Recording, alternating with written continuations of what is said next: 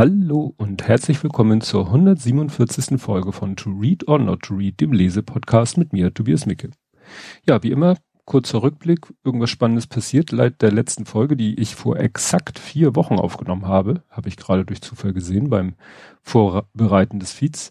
Ja, ich habe einen Podcast, äh, einen Podcast gehört, den ich hier mal als Tipp einsteuern wollte, weil ich mich ja gerne mit dem Thema Übersetzung beschäftige ähm, sowohl ist ja auch so, wenn ich Filme gucke in Synchronisation, finde ich das immer ein spannendes Thema, aber auch wenn ich übersetzte Bücher lese. Und es ging in der, dieser Folge des Podcasts Jugendrecht Podcast, Jugendrechts-Podcast, Jugendrecht-Podcast ohne Fugen ist. Äh, ja, da ging es nämlich um Übersetzung, weil ja auch äh, Richter, hier in diesem Fall natürlich äh, die Jugendrichterin Maria, vor dem Problem steht, dass manchmal äh, Prozessbeteiligte nicht Deutsch sprechen, aber im Prozess halt äh, Deutsch gesprochen werden muss, also von ihr, äh, sie, selbst wenn sie die Sprache kann, des äh, Prozessbeteiligten, der kein Deutsch spricht. Und dann gibt es halt äh, Übersetzer und ja, da geht's auch viel um die Tücken bei diesem ganzen Thema. Da, jetzt hier mehr so aus juristischer Sicht und nicht wie sonst in, in Popkultur-Hinsicht und ähnlicher Dinge. Äh, ein Zitat fand ich gut, man muss auch die Kultur übersetzen. Ja, das ist ja auch bei Büchern oder bei Filmen so, wenn da irgendeine äh, Referenz auf irgendeine Popkultur ist, dann kann man die vielleicht nicht wörtlich übersetzen, sondern muss irgendwie ein, äh, was Analoges finden. Ähm, genau, das war einmal, ich weiß nicht, war das in einem Buch oder einem Film, da wurde das im Deutschen mit äh, Ekel Alfred und ich fragte mich, was haben die denn im englischsprachigen Original statt Ekel Alfred genommen? Und dann stellte sich raus, dass das die Figur war aus der Serie, auf der die deutsche Serie ein Herz und eine Seele, wo ja Ekel Alfred mit Spiel drin vorkommt. Ja, also das war insofern sehr naheliegend. Ja, das äh, als Podcast-Tipp. Kommen wir jetzt zum Buch. Das Buch hat den schlichten Titel Geschichte Israels. Nicht mal ein Artikel, nicht mal die, sondern einfach Geschichte Israels mit dem Untertitel von der Staatsgründung bis zur Gegenwart. Also was gleich klar macht, wir, fangen hier nicht bei ja, Adam und Eva an, nicht in der Bibel, sondern ne, von der Staatsgründung. Und ähm, ist erschienen im Jahr 2020. Genauere Angaben habe ich hier nicht gefunden. Ich habe ja das Buch hier in der Hand, äh, wobei das, ja, hier steht nur Bonn 2020. Das Problem ist, ich habe das Buch gekauft bestellt bei der Bundeszentrale für politische Bildung. Es ist aber da überhaupt nicht mehr zu finden. Und ähm, ja, auch meine alten Links weisen ins Leere. Und ich habe so den Verdacht, dass es einfach aus, äh, dass die Auflage verkauft ist und sie keine weitere Auflage planen. Weil das ja, hier steht auch eine Sonderausgabe, ist original ist es nämlich erschienen beim Verlag CH Beck. Und da steht aber auch nur München 2020. Also genauere Angaben gibt's nicht, ist also noch recht aktuell. Der Autor ist Noam Zadov der ist äh, ja geboren 74, ist Assistenzprofessor am Institut für Zeitgeschichte der Universität Innsbruck. Ja, verlinke ich den Wikipedia-Artikel. Ja, Verlag sagte ich schon, äh, ich bei Bundeszentrale für politische Bildung, aber der eigentliche Verlag ist äh, ja C.H. Beck. Ja, Weg zum Buch. Ich kriege immer den Newsletter von der Bundeszentrale für politische Bildung und äh, in der Ausgabe, wo dieses Buch vorgestellt wurde, da war gerade die aktuelle Situation, dass da äh, Israel, Gazastreifen sich gegenseitig unter Feuer genommen haben. Ne? Also da dachte ich mir, ich weiß, dass es tierisch kompliziert ist und ich habe gedacht, vielleicht hilft dir das Buch ja ein bisschen da einen Einblick zu bekommen. Also war jetzt nicht mein Gedanke, dann weiß ich, wer gut und wer böse ist. Das kann das Buch natürlich auch nicht sagen. Aber wie so ein bisschen die Zusammenhänge sind, weil ich wusste bisher nur, es ist kompliziert. Inhalt ähm, habe ich mal hier wieder so eine Zusammenfassung, weil ich ja wieder nur die Sachen rauspicke, die mich persönlich irgendwie ja angesprochen haben. Der kleine Staat Israel, der 1948 als sicherer Hafen für Juden aus aller Welt gegründet wurde, ist heute wirtschaftlich und militärisch stark und hat doch nicht zur erhofften, erhofften Normalität und Sicherheit gefunden. Norm Zadow erzählt die Geschichte des Landes von der zionistischen Einwanderung über die Konflikte mit den arabischen Nachbarn und der palästinensischen Bevölkerung bis zur Gegenwart und zeigt, welche Auswirkungen die zentralen Ereignisse auf Kultur und Gesellschaft hatten. Eine erfreulich sachliche Einführung für alle, die dem kleinen Land voller Widersprüche nicht gleichgültig über, gegenüberstehen. Ja, und das fasst das sehr gut zusammen und das ist auch das, was ich von dem Buch mehr erhofft hatte. Also ne, sachlich, also soweit ich das beurteilen kann, ist da wirklich kein, nimmt er jetzt keine Position ein, sondern berichtet ganz sachlich, wie, wie die Dinge sind, also die Fakten und ja, und dass es kompliziert ist, sagte ich ja schon. Also es fängt an, eben ja am Anfang des äh, 20. Jahrhunderts. Hinten ist auch so eine schöne, schöne Zeittafel, da kann man sich immer noch mal dran orientieren. Äh, also die Zeittafel beginnt hier 1882, Beginn der jüdischen Einwanderung, aber das Buch geht halt so richtig los. Ja, also 1917, 1910, äh, Balfour-Deklaration und so weiter und so fort. Und das, was ich jetzt hier als erstes mir notiert habe, ist schon ganz am Anfang des Buches, weil es ist ja auch am ganz am Anfang der Geschichte. Da geht es nämlich darum, dass eben ja so langsam es losgeht, dass äh, immer mehr Juden aus der ganzen Welt so nach Palästina auswandern und sich da so langsam so ein Gebilde wie ein Staat entsteht, ähm, eben auch durch die Gründung von äh, Kibbutzim. Und dann geht's halt auch darum, ja, jetzt habe ich gerade ein bisschen den Faden verloren. Irgendwie Ach so, ja. Man sollte einfach in seinen Sendungsnotizen auch vorne anfangen und nicht mittendrin. Genau. Der erste Punkt ist nämlich, dass einfach mal ganz allgemein das Land oder die Gegend beschrieben wird. Und dann steht hier, ne, ich lese mal vor, aufgrund des Klimawandels werden solche Stürme in den letzten Jahren immer heftiger und treten ungewöhnlich spät in der Regensaison auf. Israels ökologisches System ist inzwischen sehr labil geworden und die aktuellen Veränderungen wie das allmähliche Austrocknen des Toten Meeres erhöhen den Druck, die gesamte Region als eine geografische Einheit wahrzunehmen, trotz der politischen Grenzen, die sie zerteilen. Und das sind natürlich sozusagen zwei Dinge in einem. Erstens Klimawandel, was wir ja hier in Deutschland auch gerade äh, sehr schmerzhaft zu spüren bekommen. Das ist da halt auch ein Thema. Und das Zweite, was hier so erwähnt wird, Geografie. Ne, dass es eben darum geht, äh, auch, äh, das wird später nochmal erwähnt, ja, so, wer hat da Zugriff auf das Wasser und ähnliche Dinge, was ja auch immer wichtiger wird. Und das erinnerte mich natürlich an das Buch, was ich hier als vorletztes vorgestellt habe, nämlich die Macht der Geografie, wo es ja sehr viel um dieses Thema ging, wie Geografie Einfluss nimmt auf die Staaten und ihr Zusammenwirken, Leben und so weiter. So, und das, was ich jetzt eben, äh, wo ich eben äh, auf dem äh, falschen Trichter war, weil ich halt eine Zeile übersprungen hatte. Wir sind Anfang des 20. Äh, Jahrhunderts, also hier taucht eine Jahreszahl auf 1910, entstand äh, der erste Kibbutz. Und dann kommt, geht es hier darum, so, ja, ich lese es mal vor, ich habe es hier mir notiert, sie sind auf der Suche nach der Sprache.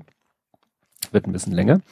Eines der zentralen Elemente in der zionistischen Verwirklichung war zudem die Entwicklung einer gemeinsamen Sprache, um aus den zerstreuten jüdischen Gemeinden eine Gesellschaft zu schaffen. Im Gegensatz zum Jiddischen, das als die Sprache des Exils wahrgenommen wurde, arbeiteten zionistische Intellektuelle an der Erneuerung und Modernisierung der hebräischen Sprache. Für viele Migranten war Jiddisch die natürliche Umgangssprache, was häufig zu Konflikten führte. Im Zusammenhang mit der Etablierung des Hebräischen als Sprache des Jidschufs war die Gründung der ersten jüdischen technischen Hochschule in Haifa, des Technions, ein wichtiger Schritt. Aus praktischen Erwägungen hatte man sich zwar für Deutsch, steht hier, Deutsch als Unterrichtssprache an der neuen Institution entschieden. Nach heftiger Kritik und Boykottdrohung diverse zionistische Organisationen wurde die Entscheidung 1914 jedoch zurückgenommen und die Unterrichtssprache auf Hebräisch umgestellt. Diese uralte Sprache im Alltag zu sprechen, wurde zu einem Ideal und so mussten sich diejenigen, die in der Öffentlichkeit nur noch Jiddisch oder einer der europäischen Sprachen benutzten, kritische Bemerkungen wie Ivrit, Ivrit, nee, Ivri, aber Ivrit, Hebräer, sprich Hebräisch anhören. Gleichzeitig fehlten im Hebräischen allerdings viele Fachbegriffe, die man aus dem Deutschen entlieh und die bis heute angewendet werden. So finden sich im hebräischen Wörterbuch Bezeichnungen wie Dübel, Isolierband oder Spachtel ihr wisst ja, ich bin ja auch sehr sprachbegeistert und fast, und das fand das ich dann sehr, fast, ja, also ich weiß ja, dass viele Begriffe aus dem Jiddischen es in die deutsche Sprache geschafft haben, dass aber einige deutsche Begriffe ins, es ins Hebräische geschafft haben und dass eben bei der Entstehung sozusagen Israels, ja, dass da eben wirklich für einen Moment die Überlegung war, Deutsch zur, naja, hier zur äh, Sprache an, an, der, an der Hochschule, an der technischen Hochschule zu machen, was würde das bedeuten, wenn jetzt äh, es einen anderen Weg genommen hätte und Deutsch wäre jetzt sozusagen in Anführungszeichen Amtssprache in Israel? Das wäre äh, sehr interessant. Oder auch, dass eben das Jiddische ja die Sprache des Exils halt war. Ne? Ja, in habe ich hier mal zusammengefasst, in der ersten Hälfte des 20. Jahrhunderts kommen Juden aus der ganzen Welt nach Israel, verstärkt natürlich noch nach der Machtübernahme der Nazis in Deutschland. Damals waren die Briten noch, ja, Besatzungsmacht in dieser Region, wenn ich das richtig verstanden habe. Und wie das oft ist, ne, die hielten äh, quasi als Besatzungsmacht, so nenne ich es mal, die, den Konflikt zwischen den Arabern und den Juden unter Kontrolle. Solange die da waren, das haben wir ja oft auf der Welt, dass irgendwo eine, eine, vielleicht auch eine, sage ich mal, externe Macht irgendwo die Kontrolle über ein Gebiet hat oder auch eine, sage ich mal, diktatorische, ein diktatorisches System hat die Kontrolle ein, über eine Region und wenn dieses äh, kontrollierende System dann beseitigt wird, dann ist das manchmal zwar, ist es zwar ein Weg, positiver Weg, weil weg von der Diktatur oder weg von der Besatzung oder weg von Kolonialismus, was auch immer. Aber dann muss man natürlich sehen, wie die vorher äh, zum Frieden gezwungenen Gruppierungen dann miteinander klarkommen. Hat man ja an vielen Stellen der Welt gesehen. Ja, hier ist es halt so. 1948 kam dann die Unabhängigkeit, direkt danach quasi, ich habe es hier aufgeschrieben, ein Krieg gegen alle Nachbarn.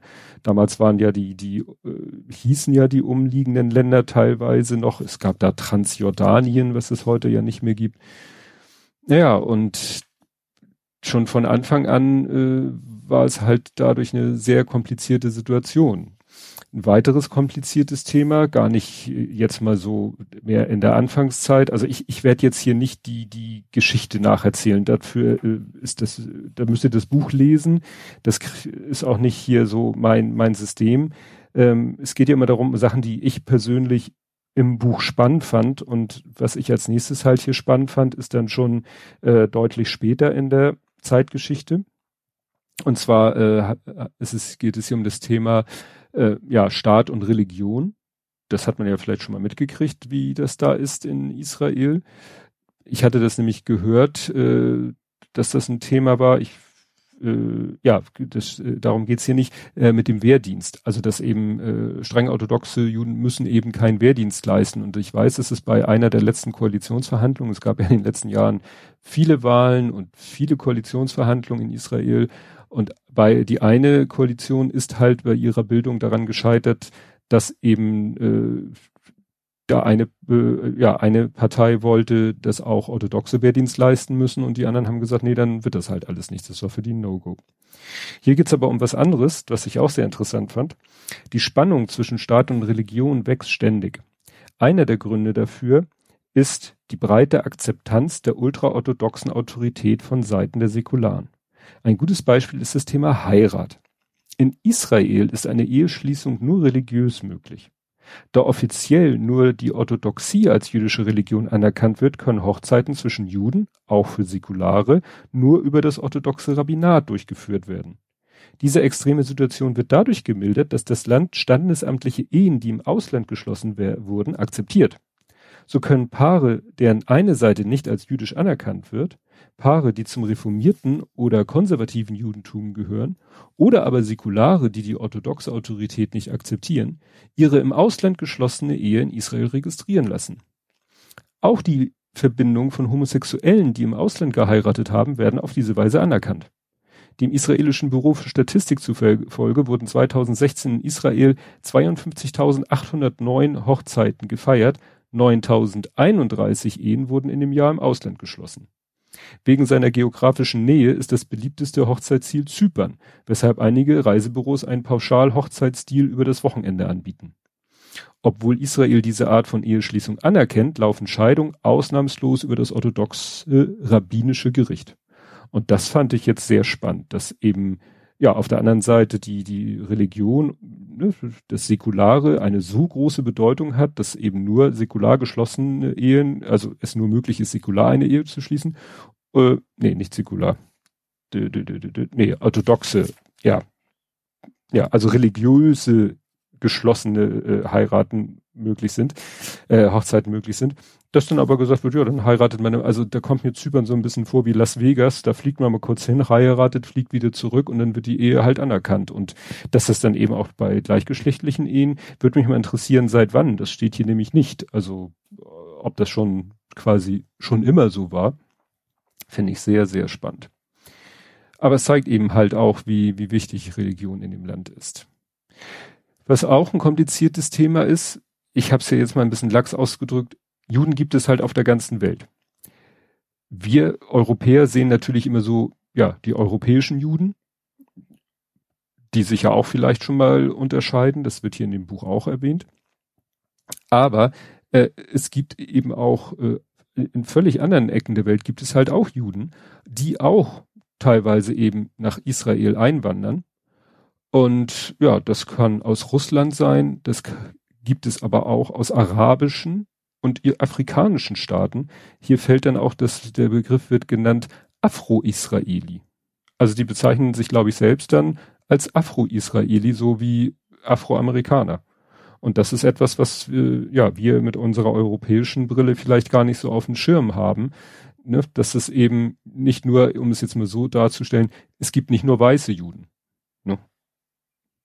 Fand ich interessant. Das ist immer dieses, wo ich immer einen Knoten im Hirn kriege, dass eben, das habe ich auch da, trotz dieses Buches nicht ganz jetzt so auseinander, dieses das jüdische Volk und jüdische Nationalität oder Staat Israel und israelische Nationalität und ne, wie, wie definiert sich jetzt äh, jüdisch sein? Ne, das wird hier zwar ja auch äh, erwähnt, erklärt. Ich habe mal irgendwo, dass es, dass es da ja auch unterschiedliche Sichtweisen gibt also, ne, wann ist man Jude? Gibt ja dieses eine, wenn die Mutter Jüdin ist, ist das Kind unabhängig von allen anderen Faktoren auch Jüden. Das soll aber auch nicht so ganz pauschal so sein. Also es ist wie so vieles sehr kompliziert. Ähm, muss ich vielleicht nochmal ein anderes Buch lesen. Dann geht es ja nochmal um Kibbuzim, habe ich gelernt. Der Plural von Kibbutz ist halt nicht Kibbutze, sondern Kibbuzim. Und äh, ich hatte de den Begriff schon öfter gehört und dachte, ja, das ist halt so eine, so eine äh, naja, nicht Wohngemeinschaft, sondern Dorfgemeinschaft. Das ist aber ganz interessant, wie, jedenfalls wie es ursprünglich gedacht war. Die Kibbutzim hatten sich zum Ziel gesetzt, nach dem Prinzip von Marx, jeder nach seinen Fähigkeiten, jedem nach seinen Bedürfnissen, eine egalitäre und sozial gerechte Gesellschaft aufzubauen. Als Teil des radikalen Ideals der Gleichheit war die bürgerliche Familie abgeschafft und vom Kollektiv ersetzt worden. Von Anfang an lebten und schliefen alle Kinder zusammen im Kinderhaus, getrennt von ihren Eltern. In Gruppen wurden sie von Pädagogen des Kibbutz beaufsichtigt und erzogen und durften nur am Nachmittag eine festgelegte Familienzeit mit ihren Eltern verbringen. Die Mahlzeiten wurden für den gesamten Kibbutz in Gemeinschaftsküchen zubereitet und zusammen in einem zentralen Speise- und Versammlungssaal eingenommen. Ein Raum für einen spontanen und intimen Familienalltag gab es nicht, da alles vom Kollektiv geplant und festgelegt wurde. Die Mitglieder des Kibbutz besaßen keine privaten Bankkonten und so entschied die Kibbutz-Vollversammlung über die Nutzung des gemeinsamen Kapitals und über das Leben der Bewohner, immer mit Blick auf das Kollektiv und nicht auf individuelle Wünsche Einzelner. Das Kollektiv entschied nach seinen eigenen Bedürfnissen, zum Beispiel darüber, wer an einer Hochschule studieren oder wer vor Ort im Gewerbe, Industrie oder Landwirtschaft des Kibbutz arbeiten sollte. Wie gesagt, das ist so aus den Anfängen, hier wird dann später erklärt, dass das eben ne, am Anfang des 20. Jahrhunderts entwickelte, diese am Anfang des 20. Jahrhunderts entwickelte Lebensform konnte so nicht unverändert überdauern. Ne? Also das hat, das funktionierte nicht. Also ich könnte mir es auch nicht vorstellen. Ja, das ist dann wirklich so dieses, das Wort Kollektiv taucht da irgendwie drei, vier, fünf Mal in diesem Absatz auf. Das, das macht eigentlich schon klar, was das Konzept da ist. Ja, also eigentlich weg vom Individuum hin zum Kollektiv. Ja, dann äh, habe ich als nächstes hier äh, mir notiert, dass äh, Benjamin Netanyahu das erste Mal erwähnt wird, nämlich als er 2003 Wirtschaftsminister wird. Und dann ist da auch die Rede von Privatisierung großer Unternehmen. Ich gehe mal davon aus Staatsunternehmen, weil Privatisierung impliziert für mich, dass es vorher Staatsunternehmen sind und Kürzung der Sozialleistung. Das ja passt irgendwie ins Bild. Ja, was auch äh, hier dann ausführlich erklärt wird, ist das Thema Vergangenheitsbewältigung. Dass eben die Holocaust-Überlebenden, die ja äh, nach dem, nach der Nazi-Zeit in großer Zahl nach Israel kamen, dass die da eigentlich wenig Gelegenheit hatten, ihr Trauma zu verarbeiten. Erstmal, weil Israel ja 1948 erst ne, dann gegründet und dann äh, gleich selber in einen Krieg verwickelt war. Und äh, es wird hier dann halt auch so dargestellt, dass die, ich nenne sie mal Alteingesessenen, also die, die schon vorher in Israel lebten, dass die auch wenig Interesse an dem Thema hatten. Also ich lese hier dazu mal vor. Hinzu kam, dass die Mehrheit der Überlebenden für die tiefe Demütigung mitverantwortlich gemacht wurde, die das jüdische Volk durch die Nazis erlitten hatte. Mehr als nur eine Spur dieser Vorwürfe schimmerte durch die Namen, die man in Israel für sie fand. David Ben Gurion nannte sie Avak Adam, menschlichen Adam, menschlichen Staub, um den Zustand der Flüchtlinge bei der Ankunft zu beschreiben. Eine andere Bezeichnung, die in die, in, die in die hebräische Umgangssprache Eingang fand, war Sabonim, Seifen, was sich auf das Gerücht bezog, dass die Nazis aus menschlichem Fett Seife produziert hätten. Abgesehen von ihrer aggressiven und entwürdigen Bedeutung betonen diese Begriffe in den Augen der israelischen Gesellschaft die Passivität und Opferhaltung der Überlebenden, die sich, Zitat, wie Lämmer auf die Schlachtbank, Zitat Ende, führen ließen. Diese Vorwürfe wurden nicht immer direkt ausgesprochen, aber sie wurden wohl wahrgenommen, wie sich ein Überlebender entsann. Ich wurde nicht kritisiert und mir wurden keine Vorwürfe gemacht, aber wie alle Migrantenkinder bezeichnete man mich als Seife. Ich kann mich an das Gefühl erinnern, Seife zu sein. Diese Einstellung hat die Überlebenden entmutigt, Israels, Israelis ihre persönliche Geschichte zu erzählen. Die hatten keine Zeit und keine Geduld, wie gesagt, 1948. Und das ist eben, ja, das hat quasi das, das Trauma der Holocaust-Überlebenden nochmal verstärkt, dass sie zwar in Israel einen, einen sicheren Hafen gefunden hatten, aber mit ihrem Trauma da wohl, wenn ich das hier richtig deute, ziemlich alleine gelassen wurde. Ähm, es war dann auch so, dass das auch überging, äh, ja, eigentlich bis noch ziemlich lange Zeit und dann steht hier der Eichmann-Prozess Ne, da war, ich habe es mir hier, glaube ich, notiert, der Eichmann-Prozess. Nee, was steht hier? 1908, nee, das ist das. Ne? Ja, Eichmann-Prozess. Hier steht nur, der Eichmann-Prozess markierte einen Wendepunkt in der Einstellung Israel zum Holocaust, wurden hier doch zum ersten Mal die Stimmen der Überlebenden gehört. Gleichzeitig deutete Guiris nachdenkliche Äußerung auch auf eine problematische Rolle der Zeugen in diesem Gericht hin. Sie waren für Israelis nur wie eine Brücke, über die man die Toten erreichen konnte, wurden aber immer noch nicht als autonome Individuen wahrgenommen. Ja, und dann in den 19, erst in den 1980er Jahren hat sich da halt eine Wandlung, äh, ist da eine Wandlung verstanden. Das hat dann auch in der Bezeichnung, sie wurden dann nicht mehr mit Sabunim oder so bezeichnet, sondern mit Nisolim, die Geretteten.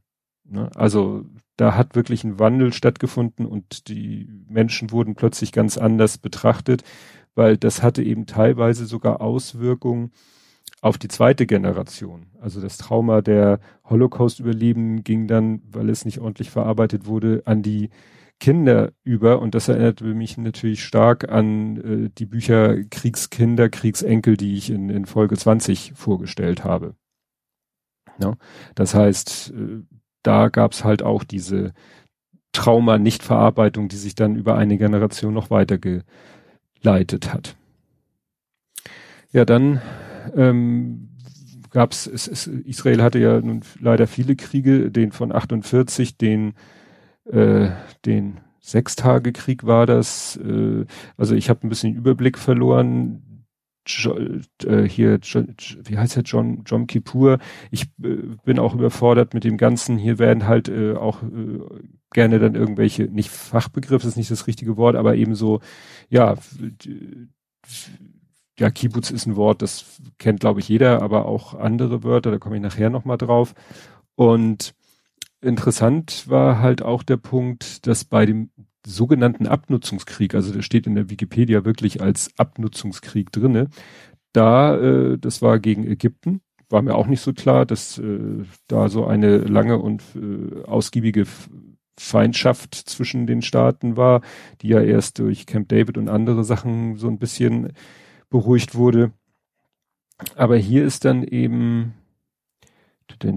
jetzt muss ich kurz gucken, ich habe irgendwie hier, ich hätte wahrscheinlich meine äh, Sendungsnotizen nicht so klein machen sollen, dann könnte ich sie besser lesen. Ja, geht doch. Es geht ja jetzt speziell um eine Aktion. also im Rahmen des Abnutzungskrieges, die ich ganz spannend finde. Manche der israelischen Aktionen in diesen Jahren waren kühn und zutiefst demütigend für Nasser. Also Nasser war damals der ägyptische, ich nenne ihn mal Regierungschef äh, wie etwa die Operation oder Operation Rooster, also man muss das glaube ich wirklich englisch aussprechen, am 26. Dezember 1969, während der, der innerhalb von drei Stunden eine ganze Radarstation sowjetischer Bauart abmontiert und mit Hubschraubern über den Kanal transportiert wurde. Es geht um den Suezkanal. Dies alles verstärkte die Verstrickung der Sowjetunion in den Konflikt, die sich von Nasser unter Druck gesetzt sah, immer wieder neu entwickelte Waffensysteme zu liefern. Und zwar mit dem für Installation und Bedienung notwendigen Personal sowie starke Luftwaffeneinheiten zu deren Schutz. Damit riskierte Israel eine direkte Konfrontation mit Moskau, ohne die volle Unterstützung der USA zu haben, deren klares Interesse in der Deeskalation des hochbrisanten Konfliktes lag.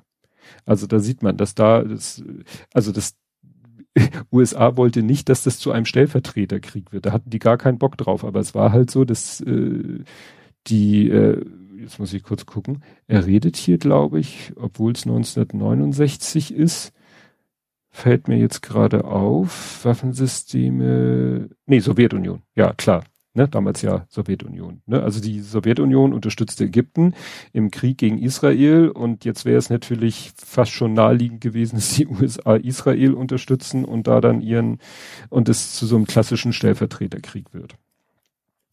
Ja, dann äh, vielleicht entscheidend für die jetzige Situation ist dann, glaube ich, hier dieser Zeitpunkt, ähm, und zwar, ja, 1900, wo sind wir hier? 73.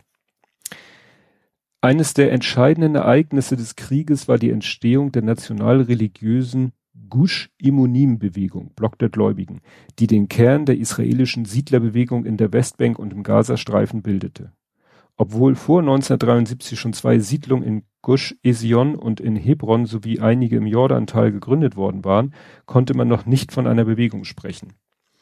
Die Gründer von Gush Imonim stammten aus einer Yeshiva, hier steht hier, hier steht zum Glück nochmal, sonst hätte ich das wieder nicht gewusst, aber Yeshiva Talmud Hochschule in Jerusalem und waren von den messianischen Lehren des charismatischen Rabbis Zvi ZVI Zvi Yehuda Hakohen Cook beeinflusst.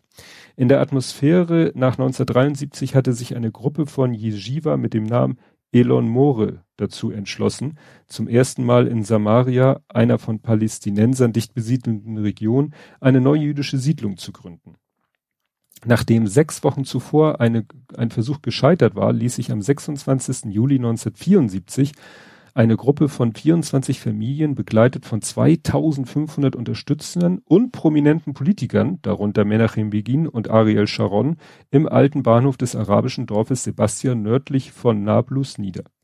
Als es der Armee mehrmals nicht gelang, die Niederlassung zu räumen, durfte die Gruppe ihr Lager als Kompromiss in der nahegelegenen Kaserne Kadum aufschlagen, um die herum drei Jahre später die Siedlung Kedumin entstand.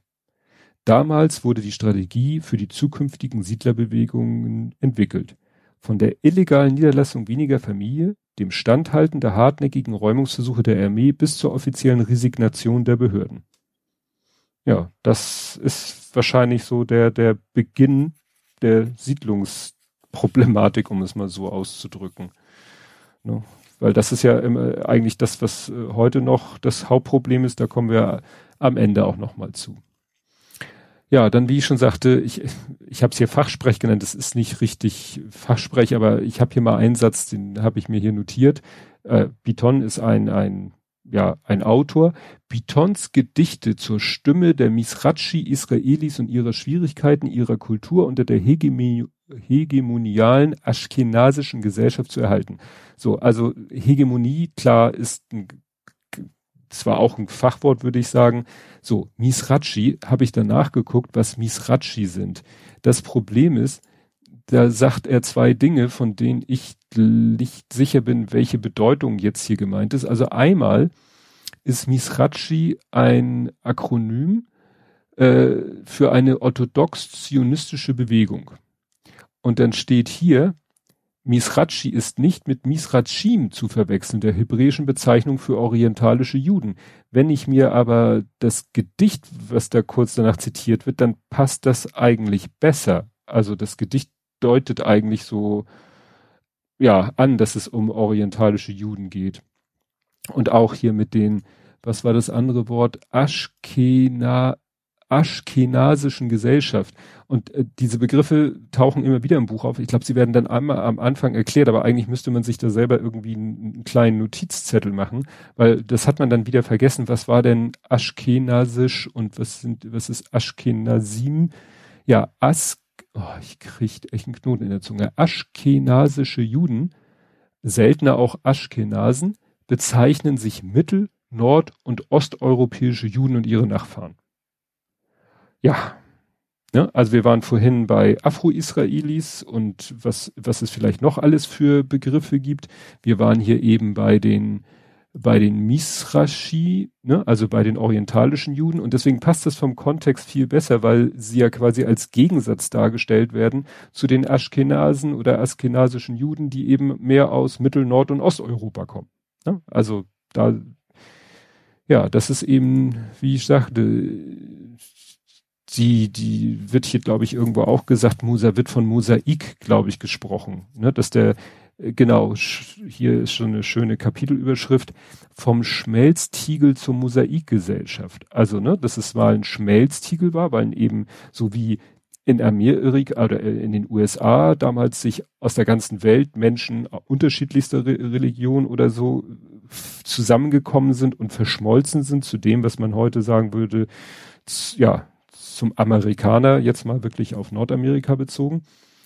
So sind halt in Israel, es sind zwar alles Juden, aber sie sind halt auch aus der ganzen Welt und sie unterscheiden sich auch immer noch ein bisschen nach ihrer ursprünglichen Herkunft.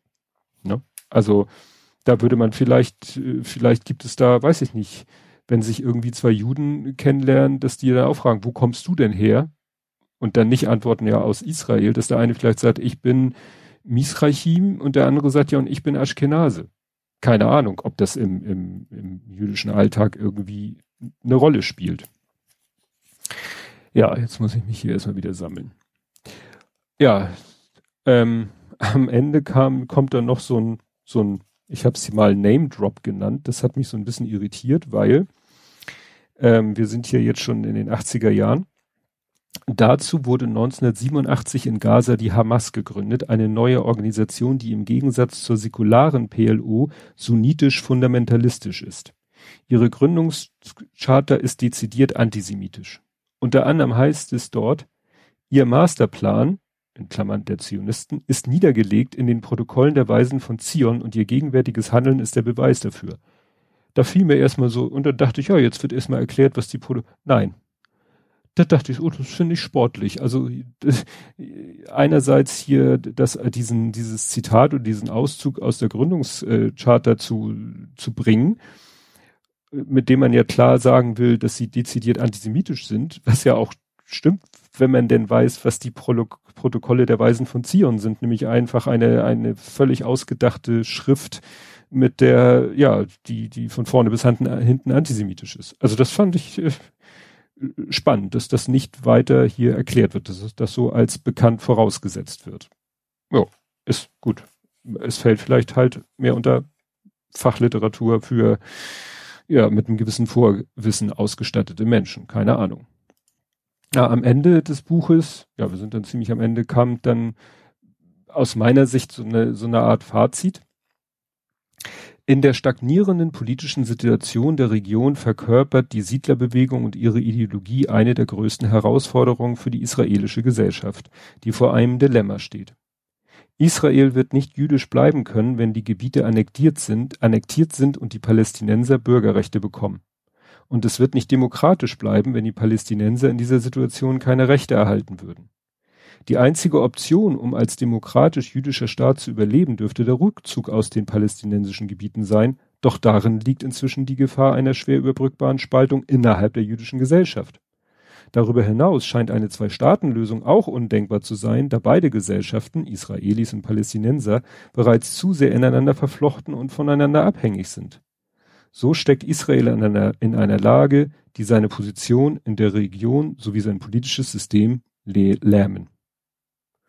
Ja, und das äh, sagen wir mal so, das äh, deckt sich mit dem, soweit wie ich die Situation in, da, ich sag mal so allgemein im Nahen Osten, soweit ich sie da verstanden habe. Ich weiß, dass es da die, ja, dass es besetzte Gebiete gibt, wobei es, glaube ich, da auch immer die Frage, dann wird diskutiert, ist es jetzt nach völkerrechtlichen Maßstäben besetzt oder nicht besetzt, ist es annektiert oder nicht, ist ja jetzt gerade die Geschichte mit Ben und Jerry Eyes, die sagen, ja, wir verkaufen unsere Produkte nicht mehr in den besetzten Gebieten. Ich wüsste jetzt, ich wüsste jetzt nicht, ob das, was Ben und Jerry's als besetzte Gebiete bezeichnet, ja, wer beurteilt das? Gibt es da eine, eine, äh, wie soll ich sagen, eine völlig neutrale Beurteilungsmöglichkeit zu sagen, ja, das ist ein besetztes Gebiet und deswegen ist es okay. Ich habe das, ne, das taucht natürlich dann auf Twitter auf, dann schreien die ein, wieder boykottiert Ben und Jerry's, weil sie,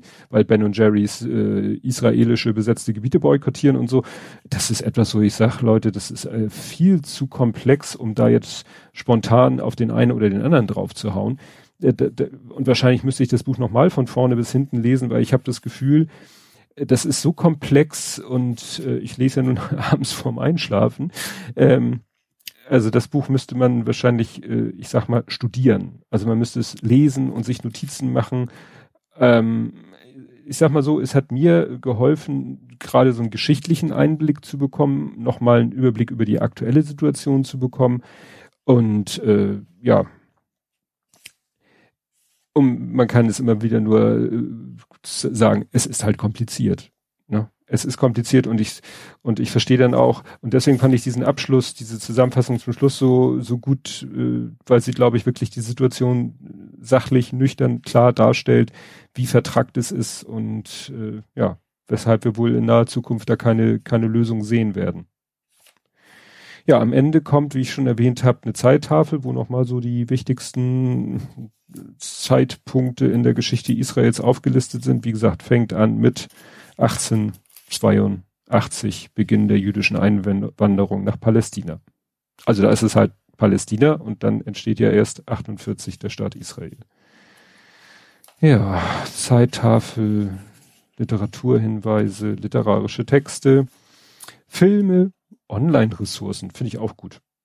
Das ist äh, dann tatsächlich ein sehr langer, nicht kryptischer, aber sehr langer Link zu einer PDF-Datei. Das ist natürlich immer schwierig, sowas in einem Buch abzubilden. Ach ja, und ein äh, Personenregister. Genau. Wo natürlich Adolf Hitler drin auftaucht. Welch Überraschung. Ach so, und am, ganz am Anfang, ganz, also sozusagen auf den Titelrückseiten äh, oder Innenseiten des Titels und der Rückseite sind dann Karten, einmal äh, die Grenzen Israels 48 bis 67, äh, natürlich wieder alles so schraffiert. Und da steht eben sowas wie israelisches Staatsgebiet, wie es der UN-Teilungsplan vorsah, der von den Arabern abgelehnt wurde, Gebiete außerhalb der UN-Grenzen, die Israel 48 bis 49 eroberte, Westjordanland von Jordanien annektiert, Gazastreifen von Ägypten äh, besetzt. Also da wird von besetzt geredet. Und dann eben 1967 nach dem Sechstagekrieg dann das israelische Gebiet, wieder so wie es vorher war, und dann nach dem Sechstagekrieg die eroberten Gebiete. Ja, da hat ja Israel, sehe ich hier, die, die komplette Sinai-Halbinsel, nennt man sie, eingenommen. Ja. Wie gesagt, ein bisschen äh, hat es mein, äh, ich, äh, sicherlich ist Wissen hinzugekommen durch dieses Buch, ähm, aber es ändert halt nichts daran, dass die Situation sehr schwierig ist und ja, sich wohl auch in naher Zukunft nicht so ohne weiteres äh, bessern wird. Und das soll zu diesem Buch gewesen sein. Wie ihr merkt, ich hatte echt zu kämpfen mit dieser Folge, weil es grundsätzlich auch so ein, so ein heikles Thema halt auch ist und ja, das Buch wirklich sehr, sehr äh, anspruchsvoll ist. Und ich meine Sendungsnotizen vielleicht auch ein bisschen größer hier auf dem Bildschirm packen sollte. Gut, äh, ich fange dann heute ein neues Buch an. Ich habe es vorhin gerade mir sozusagen äh, aufs Kopfkissen gelegt als Bettlektüre. Ich habe aber schon wieder vergessen, wie es heißt. Aber ganz wichtig, ganz, ganz wichtig, es ist ein Roman. Nach diesem Buch, nach den ganzen Sachbüchern in der letzten Zeit, brauche ich jetzt mal einen Roman. Weil das äh, sonst explodiert mit der Kopf.